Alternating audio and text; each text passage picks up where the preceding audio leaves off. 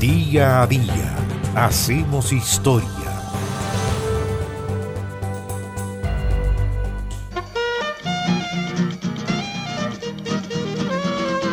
Después de permanecer más de dos meses internado en la unidad de tratamiento intensivo del Hospital San José en Santiago, aquejado de una neumonitis severa, a las 5.50 de la madrugada del 3 de enero del año 2002 murió el destacado actor y director de teatro Andrés Pérez Araya. Pérez es considerado como uno de los mayores renovadores del teatro chileno de fines del siglo XX y su obra más conocida y representada, La Negra Esther, basada en los escritos de Roberto Parra, está considerada también como una de las cumbres del teatro nacional. Andrés Pérez Araya había nacido en Punta Arenas el 11 de mayo de 1951 y fue el quinto de siete hijos. Su padre había sido suboficial de la Armada y ejercía como herrero en un astillero. Después de vivir una infancia con recurrentes problemas de salud que lo acercaron espontáneamente a la lectura, a los 10 años Andrés Pérez se trasladó con su familia a Tocopilla, cuando su única hermana se casó con un residente en esa zona. Y mientras cursaba la enseñanza media en el seminario franciscano de La Serena, se sintió incluso llamado por la vocación sacerdotal. Fue en ese proceso cuando surgió el interés por la dramaturgia, que lo motivó incluso a montar dos piezas amateur. Obtuvo como estudiante el puntaje más alto de su generación en la prueba de actitud académica de física y se inscribió en la carrera de ingeniería de la Universidad Católica. Sin embargo, a comienzos de los años 70, viajó a Santiago para postular a la Escuela de Teatro de la Universidad de Chile a espaldas de su padre.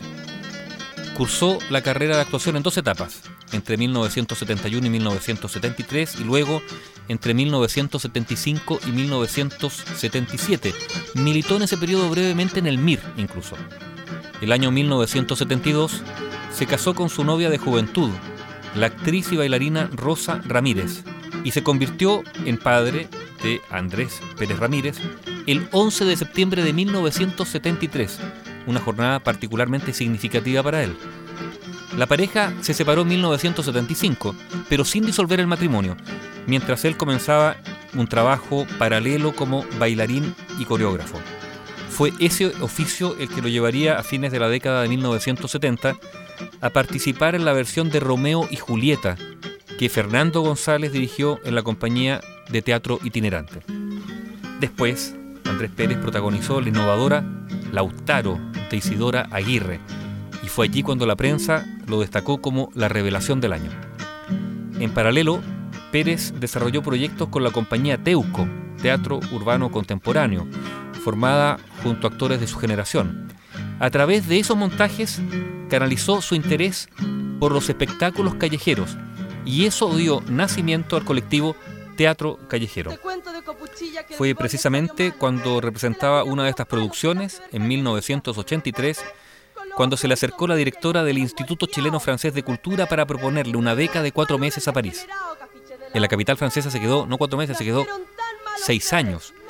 Y allí perteneció a la prestigiada compañía Théâtre du Soleil, donde bajo la dirección de Ariane Mouchkine intervino en cuatro montajes antes de interpretar el rol que lo consagraría a nivel internacional.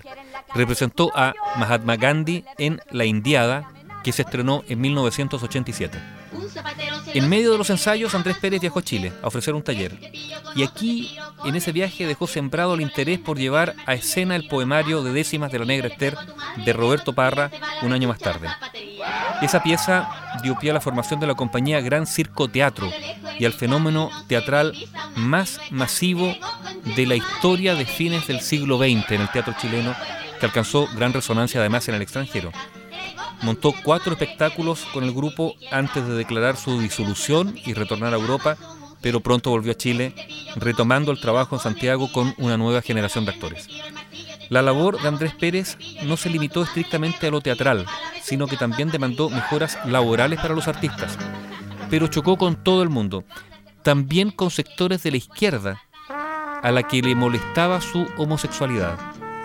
Una severa neumonitis obligó a Andrés Pérez a internarse en octubre del año 2001 en la unidad de tratamiento intensivo del Hospital San José y allí falleció ese 3 de enero del año 2002.